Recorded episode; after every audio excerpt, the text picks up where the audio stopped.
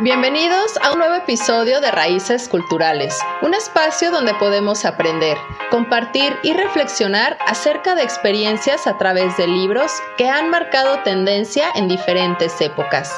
Yo soy Carla Valdovinos y esto es Raíces Culturales.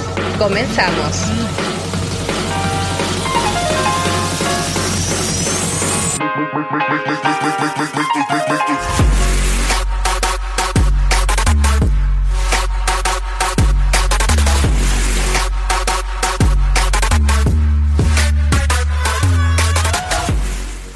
La historia de Lilith. Cuento extraído del libro Mujeres Transgresoras de Teresa Day. Y creó Dios al hombre a su imagen. A imagen de Dios lo creó. Varón y hembra los creó. Génesis 1.27. Yo soy Lilith, la innombrable, la primera mujer de Adán. Soy mujer y soy demonio, el demonio del deseo, la mujer que se introduce en los sueños lúbricos, la de pubis de fuego el demonio de la rebeldía, la mujer insumisa, el demonio de la libertad, la mujer nocturna de barro de la tierra. Mis lilim se han mezclado con las hijas de Eva. Los vástagos de Adán me niegan, porque incapaz de reflejar mi imagen, soy espejo de sus miedos. Su mirada se perdió en la búsqueda. Hubiera querido traspasar montañas, atravesar vertientes, posarse sobre las alas de un pájaro como colibrí, robar una gota de miel de sus ojos. Sin embargo, la encontraba en un recuerdo lejano y ahora en sus sueños. Cada día deseaba permanecer dormido durante más tiempo para gozar de sus visitas. ¿Sería este un nuevo castigo? Soñarse en aquellos brazos y al abrir los ojos, toparse con la imagen gastada de la mujer con quien debía permanecer hasta el fin de sus días. Ver ese abdomen hinchado, los senos caídos, las canas, respirar ese olor agrio, olor viejo. Él amó. ¿La amó? No recordaba, había pasado mucho tiempo. En el principio creó Dios los cielos y la tierra. Dijo, sea la luz. Y la luz fue. La separó de las tinieblas, hizo el día y la noche. Apartó las aguas, hizo que surgieran cielos, tierra y mares. Hizo florecer el verde, crecieron los árboles y dieron frutos. El sol y la luna aparecieron por su voluntad. Alumbraban el día y la noche. Las aguas produjeron vida, los cielos se poblaron de aves, animales de variadas especies caminaron por la tierra. Durante el sexto día decidió crear al género humano. Tomó polvo y la tierra, los amasó y dio forma a un cuerpo masculino. Al mirarlo se vio reflejado, sin embargo, era un él incompleto. De nuevo recogió tierra debajo de un olivo y polvo del desierto. Los unió y modeló a la primera mujer. Al verlos, supo que juntos reproducían mejor su imagen. Sopló sobre ellos y les infundió vida. Los llamó Adán, que quería decir tierra, y Lilith, viento. Esos elementos fusionados le habían dado origen. Les dio el poder de la palabra para que nombraran al universo. Les confió su gran nombre y los bendijo para que viento y tierra multiplicaran su especie. Hombre y mujer se miraron deslumbrados. No sabían hacia dónde dirigir la vista, si al cielo brillante, al verdor que los rodeaba, o a sus propios cuerpos, al cuerpo del otro o a él, quien con una sonrisa se alejaba. Debía descansar. Un mareo intenso de colores, olores y sonidos contrastaba con la leve brisa que acariciándonos le revolvía los cabellos. Lilith, piel verde olivo, negra guedeja, iris dorados. Adán, color arena, ébano en los ojos, rizos de madera de cedro. Frente a frente, comenzaron a explorar ese nuevo mundo que se les acababa de regalar y a cumplir con su única misión, poblarlo. Aprendieron a escuchar la voz del otro, oler las fragancias ajenas, tocar suavidades y asperezas, degustar néctares de piel. Adán y Lilith se conocieron. Durante los encuentros ambos experimentaron la revelación de esa presencia creadora que llevaban dentro. Juntos rodaron por los pastos del paraíso. Adán siempre quedaba sobre ella, aplastándola. Lilith intentaba invertir la posición, pero él la inmovilizaba. Se le fue agotando el asombro, el peso del hombre era asfixiante. Levantó la vista, encontró una faz sonriente y satisfecha. Sin embargo, ella se sentía atrapada en una rendija del Edén. Deseó tener alas, correr como antílope, rasgar cual pantera. Miró de nuevo hacia Adán y suspiró. Intuyó que debía haber otras maneras de unir esos maravillosos cuerpos nuevos. Le propuso al hombre un cambio. Él se negó. Tú debes ir abajo, le dijo. Mira a tu Señor hacia lo alto, a tu Señor hacia lo alto, con respeto. Mi Señor es Elohim, no tú, respondió Lili. Nosotros fuimos hechos del mismo material. Bien podría yo estar sobre ti. ¿No ves acaso la diferencia? dijo Adán. Somos distintos pero iguales. Yahvé nos dio vida juntos, dijo Lilith con mirada de águila. Mírame, dijo él. Soy como la luz del mediodía, tú como la sombra de la tarde. Fuiste creada después de mí, tu color lo dice. Todos los colores de la creación se concentraron en Adonai. Él nos ama por igual a ambos, lo retó. El hombre enroqueció, era más alto, más musculoso, podría someterla. Me debes obediencia, mujer, le dijo tomándola de la muñeca con una mano de tronco. Mientes. Adonai, Elohim, Yahvé, ¿dónde estás? Quiero saber si este hombre habla con verdad, suplicó. ¿Quién eres tú para interrogar al Creador? Si Él así lo hubiera querido, te habría hecho más grande que yo. Pero mira, con una sola mano puedo hacer que te postres ante mí. La increpó el hombre mientras tiraba de su brazo. Solamente me postraré ante Yahvé, respondió Lilith. Las piernas le temblaban por el esfuerzo, debía permanecer erguida. A cada palabra pronunciada por Adán, sentía que el jardín se encogía, los árboles la cercaban, cubrían la luz. El vaho de los animales humedecía la piel.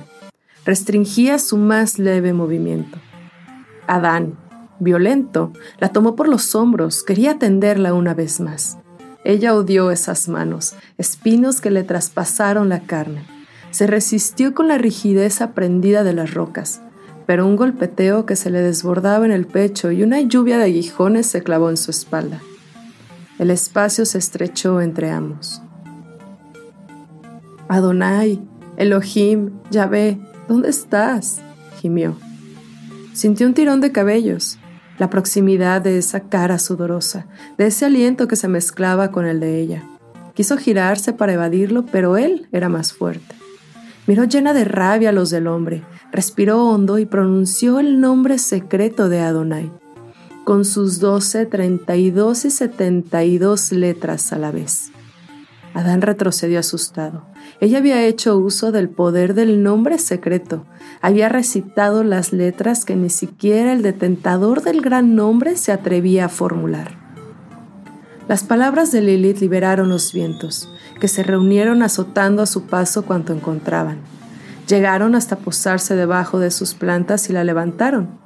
La negra cabellera de la mujer se agitaban en cien brazos. Sus ojos dorados centellaban sonrientes ante la mirada pueril del hombre. Por fin podía respirar a sus anchas. El paraíso había resultado un sitio demasiado angosto para dos iguales. Se podía quedar Adán con sus animales y sus árboles. La creación era vasta. Ya encontraría ella dónde vivir. Remontó sobre las praderas, se despidió de las cuatro vertientes del río a que fluían a través del Edén. Voló hacia oriente. La luna menguante iluminó su camino. Solo le intranquilizó ese calor que subía desde la parte inferior de su cuerpo. Bajó la vista. Su pubis se había convertido en fuego ardiente. Y así, viento en brazos de los cientos, abandonó el paraíso. Ella flotaba sobre las corrientes aéreas, con el halcón. Recibía las caricias heladas de las bóreas y alcanzaba con una mirada los rincones de tierra y mar al alejarse de aquella planicie llamada Edén. Yo la había visto antes, en compañía de Adán. Ambos fueron la creación de Elohim. Los había hecho a su imagen. Sin embargo, el barro tiene imperfecciones propias, y Yahvé quiso obligar a los espíritus puros a rendirle homenaje al hombre recién moldeado. Adán nos miraba desafiante, altivo, seguro de que Adonai los amaba por encima de sus otras criaturas. Muchos accedieron obedientes, yo me negué. ¿Por qué habría de arrodillarme, Samael, ante este ser de barro y aire?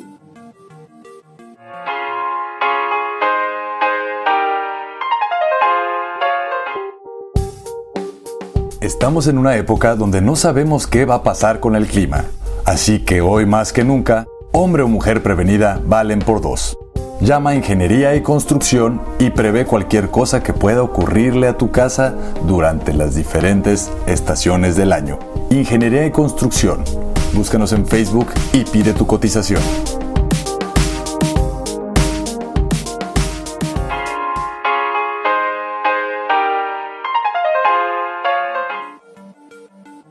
Era ella y no, la que había visto en el Edén coronada por los céfiros que revolvían sus cabellos nocturnos. Cintura, pubis y piernas de fuego, incandescente. Volaba hacia el mar rojo. Su parecido al Señor me inspiró temor. Sentí que esta otra mitad de la criatura sí merecía mi homenaje. Me miró lenta, trató de recordar mi nombre en vano. Yo era un ángel caído. Suspiré a su oído la pregunta. Sus ojos amarillos respondieron decidió ofrecerle mi guarida. Jamás volvieron a verse sobre Margat semejantes ráfagas de luz. Conocí a la mujer Lilith sobre los vientos del este que nos mecieron durante siete días y siete noches. Estallábamos en giros y vuelos circulares, provocábamos lluvias de estrellas, simulábamos cometas. Nuestras cúpulas iluminaron las praderas y sus cavernas. Fuimos lunas carmesíes, Samael había abrazado a la mujer viento y fuego. Señor, Lilith salió de Edén volando y yo estoy solo. He intentado acoplarme con cabras de terza piel, becerras gordas y burras dóciles, pero no se tienden. Sin mujer no puedo acatar tu orden. Elohim, quiero que vuelvas a Lilith para servirte y hablarte como es debido. Yahvé miró que Adán se hallaba compungido y solitario. Sintió pena por él. Llamó a Senoi, San Senoi y Semageldov para que buscaran a Lilith y la invitaran a regresar a Edén, que era su lugar. El Señor estaba dispuesto a olvidar su ida. Los ángeles la encontraron en las cavernas, repitieron las palabras de Adonai y le ordenaron a volver con Adán. Ella se rehusó. No quería volver a ver al hombre, no quería someterse a él. No puedo retornar, He roto el pacto. Soy impura para pisar los pastos del Edén. ¿Acaso no han mirado a mis Lilim? Ellas son mi descendencia, marga de su tierra. Les pertenece, como les pertenezco yo ahora. No quiero partir. No puedes negarte, Elohim te lo ordena, dijeron los ángeles en trío. Adonai es dulce como las uvas, pero Dan es una raza que rasga y hace sangrar. Yo llamé a mi Señor y Él no me escuchó. No quiero volver a Edén. Por tercera y última vez, Lilith, regresa. ¿Acaso no saben que Elohim me regaló también la voluntad? Pues bien, hago uso de ella y me quedo aquí, respondió Lilith airada. Si has decidido ser libre, deberás pagar las consecuencias de tus actos. Vivirás y conservarás en tu rostro su semejanza, porque Yahvé aún te ama, a pesar de que abandonaste el paraíso, dijo Senoi pero no volverás a ver la faz de Dios por toda la eternidad. No disfrutarás de la luz del día, condenó San Senoy. No tendrás siquiera el consuelo de mirarlo en tu propia cara. No reflejarás tu imagen nunca más. Tu nombre y tu faz se volverán en tu contra. Declaró Semal Gelof. Lilith sentía que millones de hormigas le caminaban por el cuerpo, que la sangre la abandonaba, el fuego hervía en sus entrañas. Adonai, Elohim, Yahvé, ¿dónde estás? clamó Lili. Él nos envió para llevarte con Adán, contestaron los tres. Adán es culpable de que Elohim me abandone. Él deberá pagar, rugió convertida en leona. No podrás tocarlo, ni a su descendencia una vez que se haya celebrado el pacto con Jehová. Ocho días después del nacimiento, mientras tanto, nosotros lo protegeremos, respondieron los ángeles. Ustedes podrán cuidarnos por siempre. En su ausencia, en su descuido estaré yo, amenazó Lili. Si lo intentas siquiera frente a nuestros nombres, morirán cientos de Lili y te quedarás sola, sentenciaron los tres. Sea, dijo Lilith, pero él pagará. Repetiremos ante Elohim tus palabras, contestaron Semal Gelof, Senoí y San Senoí. ¿A qué repetirle algo que sabe ya? gritó la mujer. Fuera, fuera de mi casa, de mis tierras. Vayan a Edén a proteger al hombre. Volaron los ángeles preocupados por ese don que Dios había otorgado a estos seres corpóreos. Al albedrío, podría convertir a estas nuevas criaturas en perpetuos desterrados. Lilith bajó la cabeza para contener las cascadas de agua salada que brotaban de sus ojos. Esa noche, el mar rojo se desbordó mientras ella murmuraba. Elohim, Adonai, Yahvé, ¿dónde estás? Adán dormía plácidamente confiado en Yahvé. Elohim se le acercó sin hacer ruido. Acarició sus rizos y lo sumió en un sueño más profundo aún. Le extrajo la quinta costilla. El barro no había fraguado del todo y era maleable. Las hábiles manos de Dios moldearon a una mujer más parecida al hombre que a él mismo. Le dio un alma inmortal y la libertad. La aderezó con una tiara de flores y la llamó Eva que quiere decir en lenguaje humano fertilidad. Despertó al hombre y le acercó la nueva mujer diciéndole, Esta es Eva, tu compañera, es sangre de tu sangre y hueso de tus huesos. Es tan similar a ti que no podrás separarte de ella, ni ella de ti. Deberás tener buen cuidado de mostrarle todo el huerto. Pero recuerda, no deberán comer ni tocar el árbol del que se encuentra en el centro del jardín. De hacerlo, morirán, sentenció Yahvé. Adán miró a la criatura nueva, la llamó varona, pues de varón había salido. Vio que era dócil y mansa como camella y se alegró. La tomó de la mano y le fue enseñando los nombres con que había de llamar a todos los frutos y animales del paraíso. El hombre habló a Dios y se aprestó a servirlo encima de su nueva mujer. El vacío de Lilith se ahondaba cada noche.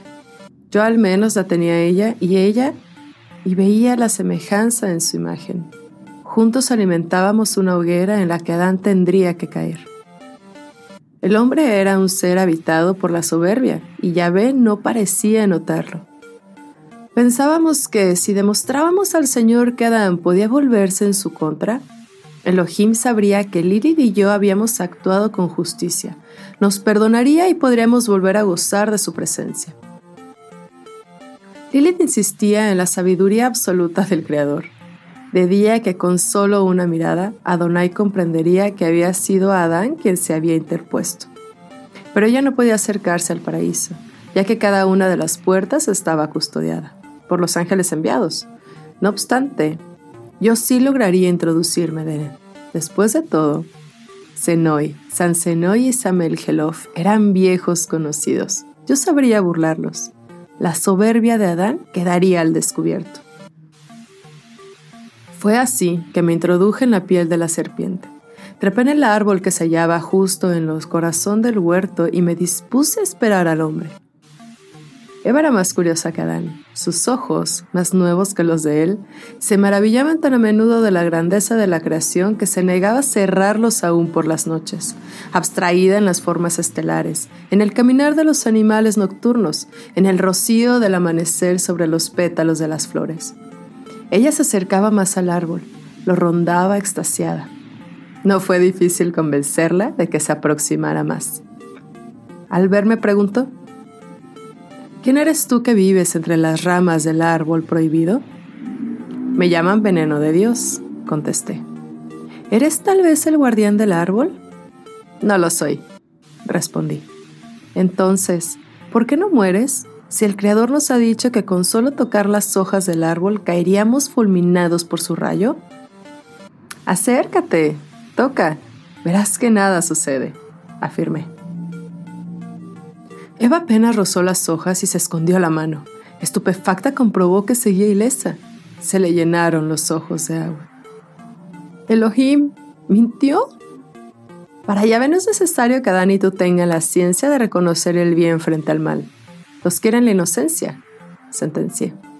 ¿Por qué? Porque podrían enfrentarlo. Él no desea que dudes. Ustedes tienen el don de elegir. Podrían optar por el mal, le dije. ¿Cómo podríamos buscar el mal si estamos hechos a su imagen y Él es todo bien? Adán está moldeado en barro y tú de su costilla. No son sino arcilla débil y maleable a sus designios y así seguirán, a menos que conozcan el sabor de la sabiduría. Me burlé.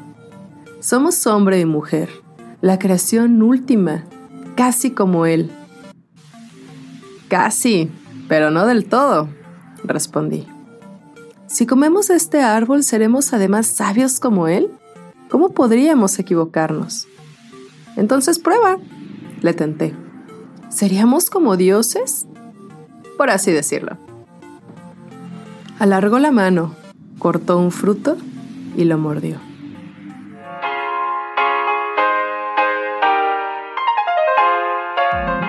Hola, mi nombre es Héctor Vigón de Pata de Perro y te invito a escucharme todos los jueves en punto de las 2 de la tarde. ¿Ya sabes a dónde ir en tu próximo viaje? Vamos a descubrir juntos destinos únicos, especiales y llenos de magia para tu siguiente aventura.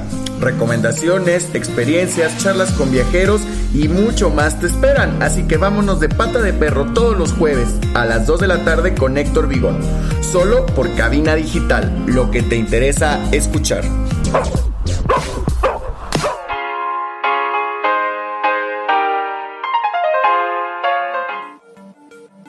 Sus ojos adquirieron un brillo de hielo. Miraba a su alrededor asustada. El velo de vello que la cubría se desprendió.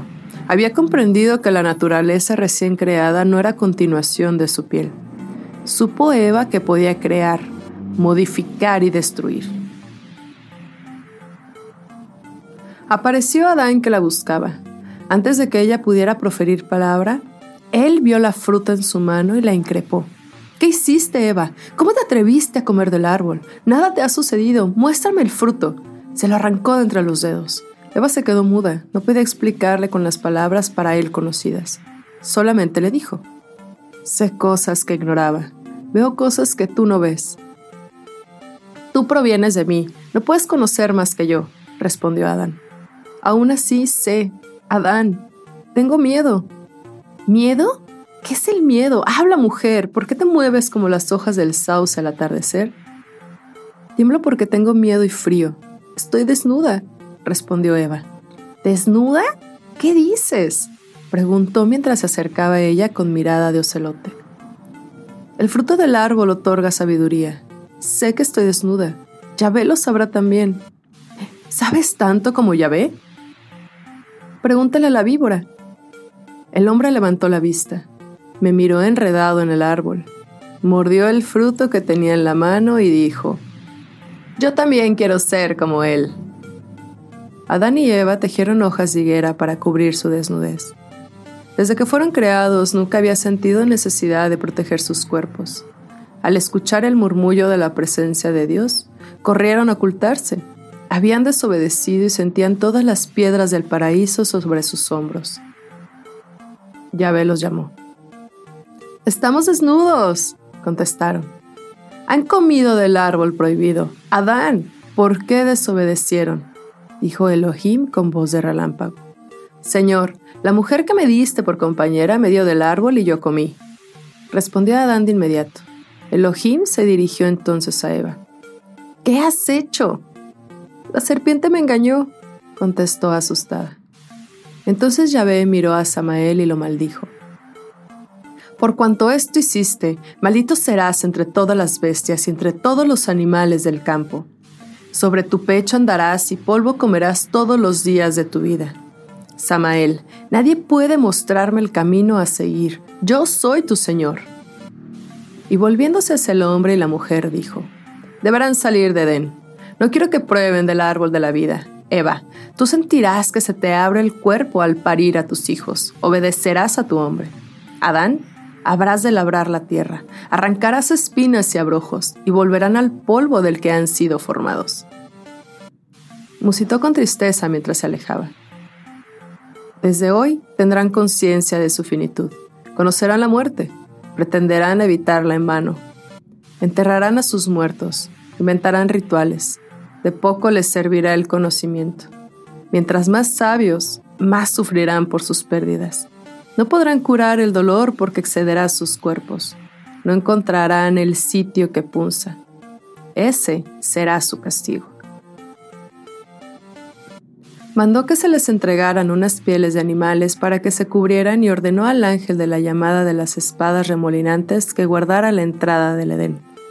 Más allá de las tierras colindantes con el paraíso se escuchó una risa con la luz de piedras. Era Lilith. Al escucharla, Adán pensó, Lilith nunca hubiera comido del fruto. Y siguió caminando mientras Eva iba tras él. El cielo se tornó gris, una tormenta centellante los cubrió. Yahvé estaba triste. La pareja caminó durante tres días y sus noches. Al amanecer del cuarto día, escampó. Supieron que allí debían parar. Esas eran sus tierras. Cuando Samael regresó a Margad, se arrastraba cansado y polvoriento. Lilith lo recibió distante. ¿Por qué no me creíste cuando te dije que Adonai lo sabría todo? No puedo evitar los aleteos de los colibríes en mi garganta al observar la forma en que hiciste caer a la pareja de Edén. Sin embargo, también escuché al terrible. Solamente él y yo conocíamos esa mitad oscura. Siento su dolor como aguijones de abejas ciegas que quisieran salir de mi cuerpo. Su decepción no me alegra. Mira la lluvia. No nos perdonó. Supo que Samael no podría responderle y sin embargo hizo la pregunta. ¿Cómo podré vivir sin sentir de nuevo su presencia? Adonai, Elohim, Yahvé, ¿dónde estás? Al disponerse a descansar en su nuevo hogar, Adán notó un brote de sangre que partía de entre las piernas de Eva. Lo supuso un castigo. Era la muestra de su impureza. Ella no lo había mencionado, temerosa de que este fuera el medio que Jehová hubiese elegido para que muriera. Sin embargo, al tercer día el sangrado se detuvo. El hombre se acercó a la mujer y la conoció por primera vez en tierra inhóspita.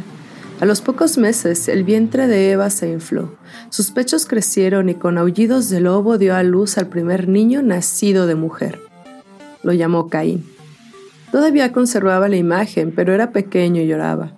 A Eva le brotaban ríos de leche de los pechos. El niño bebió, dejó de llorar y se quedó dormido. Adán no acertaba a comprender la concepción de esa pequeña criatura.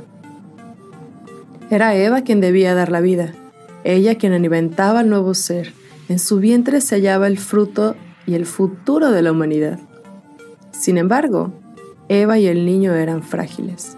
A él correspondía solamente sembrar la simiente. Se asustó ante semejante descubrimiento. Debía proteger a su descendencia. Eva era madre. De su cuerpo había brotado vida y con eso le bastaba. Estaba atada a ese pequeñísimo hombre por la enredadera más fuerte. Dejó de prestar atención a lo que Adán hacía mientras ella admiraba la tres brillante de su crío y le ofrecía a Jehová. Después nacieron Abel y Seth. Con cada alumbramiento, la carne de Eva envejecía, se aflojaba, pero no conoció el verdadero dolor, la rajadura del cuerpo, sino la muerte de Abel y el destierro de Caín. Entonces comprendió el significado del castigo impuesto por Yahvé. Eva lloró tanto que se hizo más pequeña, casi como una nuez, encorvada y reseca como tierra árida. A cada desgracia escuchaba la lamentación de Adán. Si tú no hubieras comido del árbol, ella bajaba la cabeza y callaba. No tenía nada que decir, nada que repararía la pérdida. Por esos tiempos, Lilith, dolorosamente bella y eterna, comenzó a rondar los sueños del hombre. Quería mirar de nuevo la semejanza. Quiso atraerlo a su universo onírico para poder asomarse por los ojos de Adán y ver al menos la sombra de Adonai. Pero encontró tan solo a un anciano de 700 años, medio calvo y estriado, de enorme nariz y grandes orejas pobladas de pelos blancuzcos, que se gozaba en sus sueños y sonreía desdentado, pero que no podía darle nada a cambio, ni la más leve imagen. El tiempo se la había robado.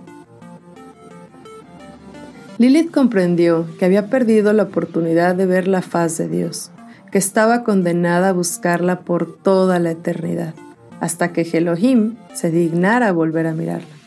Por medio de sus sueños guió al hombre hasta su estanque, a las orillas de Margat. Adán, que había caminado un largo trecho, tuvo sed al inclinarse a beber creyó que lo que el espejo de agua reflejaba era un animal que él había olvidado nombrar. Pero al reconocer los movimientos paralelos gritó. Se observaba aterrado, se tentaba la cara y los brazos sin poder creer lo que veía. Huyó del lugar despavorido. Esa no podía ser su imagen. Entonces no solo Eva, sino también él había cambiado. En los cien años que le restaron de vida, pudo Adán olvidar esa cara decrépita, ni las palabras de Lilith susurradas en un vientecillo suave a su oído entre tintineos de risa. Mi imagen no refleja por no verlo a él en mí, pero tú lo has perdido también. ¿A qué reflejarse para mirar lo que tuviste? ¿Dónde está tu belleza, Adán? ¿Y tu soberbia? Dentro de poco serás solo polvo. Parece que después de todo, Adonai nos amó por igual. El Señor Todopoderoso es justo. Adonai, Elohim, Yahvé, aquí estoy.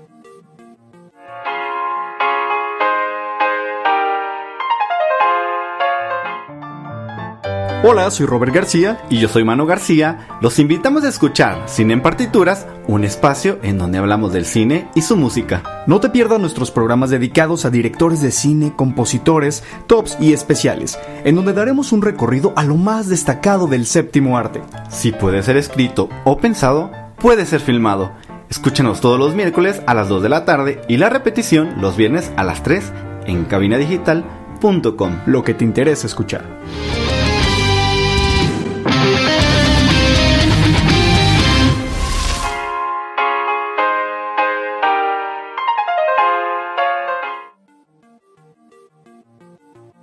Estimados bibliófilos, muchas gracias por haberme prestado sus oídos para escuchar un poco sobre la historia de Lilith porque según los relatos o lo que nos cuentan estas leyendas o mitos, es que Lilith fue la primer mujer del paraíso y no Eva, según tenemos este conocimiento. Ambas sí fueron compañeras del primer hombre, Adán, ¿no? Pero la desconocida Lilith y la popular Eva comparten y participan de los mismos atributos y al tiempo y al mismo tiempo pues también son protagonistas de una de las historias de condena más contundentes que hemos vivido. Desde tiempos remotos, esta creencia en la fatalidad de la mujer fue una idea constante que afloró desde la mitología grecorromana en textos sagrados, la literatura y las leyendas conformando una visión de lo femenino que determinarían las sociedades posteriores, encontrando también pues su apoteosis en las últimas décadas del siglo XIX, época en la que también surge la nueva mujer o la New Woman, ¿no? Así que no fue casualidad de que Eva o esta mujer ofreciese la manzana a Adán el hombre, desatando así la ira de Dios, como tampoco lo fue que Pandora, creada por Zeus, que con intención de castigar a los mortales, fuese la encargada de abrir la caja de los males, ¿no? Arruinado el sino de la humanidad. Pero ambos mitos manifiestan una idea clara. La curiosidad en la mujer resulta una cualidad peligrosa con nefastos resultados, porque invita a cuestionar los roles tradicionales asignados a hombre y mujeres, amenazando así el orden establecido por la sociedad actual. Pero a ver, Lilith, ¿es una diableza en el Edén? Porque según la procedencia de esta Lilith en la cuestión hebraica, parece que se encuentra en un préstamo de la figura mitológica asirio-babilónica eh, del nombre Belitili o Belili, que es la diosa maligna devoradora de niños y hombres. Según la mitología clásica, este asimiló esta figura a través de la lamia, una criatura fantástica que robaba 100 niños para alimentarse de su sangre, lo que recuerda también al mito del vampiro y si recordamos un poco el cuento, pues bueno, habla de que ella es más oscura o la noche, ¿no? Ahora bien, ¿por qué esta tradición hebraica podría adoptar a una diableza como primera esposa para Adán en el Edén? Pues bueno, en el Talmud, fechado en los siglos 3 y 7, recoge gran parte de la tradición hebraica y relata por primera vez la aparición de Lilith como compañera de Adán. Las diferencias que podemos encontrar entre Lilith y Eva se registran desde su nacimiento, porque Lilith fue creada del barro, al igual que su compañero varón, mientras que Eva nace a partir de la costilla de Adán. Y hay algunos estudios talmudistas que afirman que en la Biblia hay una referencia velada a Lilith en el capítulo 1, versículo 27 del Génesis, que lo escuchamos al inicio del programa y que dice, Creó pues Dios al hombre a imagen suya, a imagen de Dios les creó, varón y hembra los creó. Así que de aquí se podría interpretar que tanto hombre y mujer, y mujer perdón, fueron creados al mismo tiempo, donde más tarde en el versículo 2 del capítulo 2 se explica la creación de una compañera para Adán a partir de sus costillas. Así que estos estudiosos interpretan que hay dos versículos que se refieren a dos creaciones totalmente distintas, por tanto, dos mujeres diferentes creadas por Dios. La mencionada en el primer capítulo sería Lilith, creada al tiempo que Adán y de la misma materia. Y según algunos textos talmúdicos, Lilith discutía a menudo con Adán por el modo de realizar el acto sexual, que es algo que también escuchamos en el cuento, que siempre ella terminaba abajo y quería cambiar, ¿no? Pero porque ella decía, uy, ya estoy cansada de estar bajo de ti, ¿no? Vamos a esta posición sumisa, ya la queremos cambiar. Entonces Adán dice, claro que no, así esto tiene que ser, ¿no? Entonces trata de obligarla, pero ella se resiste y decide abandonarlo. A pesar de las órdenes del Señor que la encomió a regresar con Aded, Lilith dijo que jamás iba a regresar gracias al libre albedrío que se le había otorgado. Y tenemos esta segunda parte del mito donde convierte a Lilith en un ser repulsivo que devora a los, recién nacidos y ataca a los hombres mientras duermen. Le roba su semen para aumentar su estirpe diabólica y devolviéndola por tanto a su origen mitológico como diableza. Por eso se dice que es la mujer de esos sueños lúbricos o porque pues ahí tenía que robarlo para tener a sus Limrin, ¿no? Mezclados acá con Adán. Entonces, así atendiendo solamente la primera parte de la historia, donde Lilith desafía a Adán negándose a someterse a su autoridad, abandonando por completo la voluntad propia del Edén, se revela incluso contra Dios y escogiendo de ese modo su propia libertad. Por lo tanto, Creo que esta figura de Lili resulta pues bastante adelantada a su tiempo o a su época, ¿no? Incluso también para el nuestro, porque nos muestra de una forma explícita la demonización a la que se sometía cualquier mujer que mostrase indicio de independencia. Yo creo que es sorprendente y revelador que observemos cómo va evolucionando la iconografía de Lili. De mujer y de una mujer joven a, híbrido con cola de serpiente y rostro femenino, como se puede ver entre otros en el célebre manuscrito miniado del siglo XV, Las muy ricas horas del duque de Berry. El hecho de que se fusione a una mujer con la serpiente que tentó a Eva puede tratarse de una posible pervivencia de la leyenda de Lilith en la iconografía cristiana. Lilith se habría transformado en la personificación del diablo y sería la misma serpiente que tentó a Eva.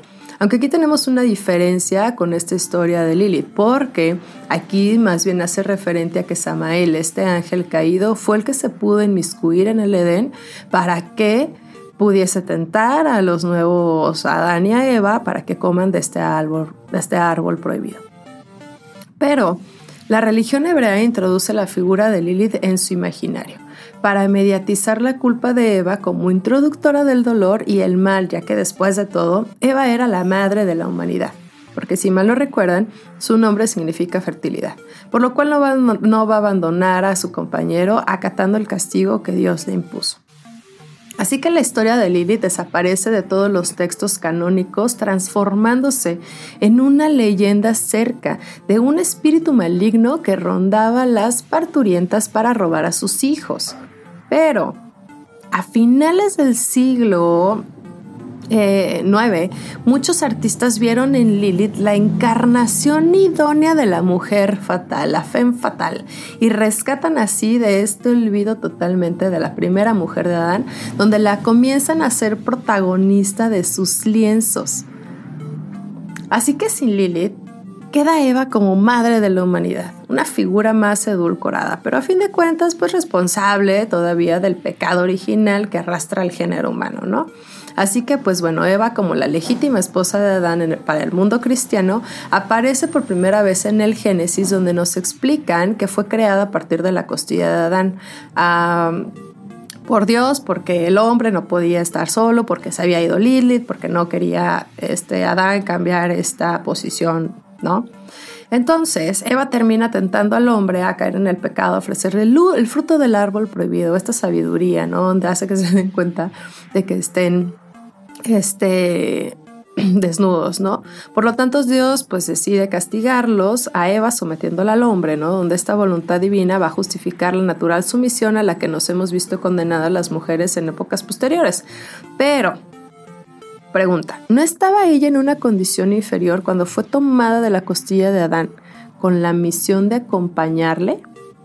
Mm. La serpiente habla con Eva y no con Adán. ¿Se puede entender que Eva ya estaba predispuesta a la tentación por el mero hecho de ser una mujer? Además, resulta revelador que la serpiente tenga voz incluso manos, pues en el Génesis se explica que el animal tiende el fruto a Eva.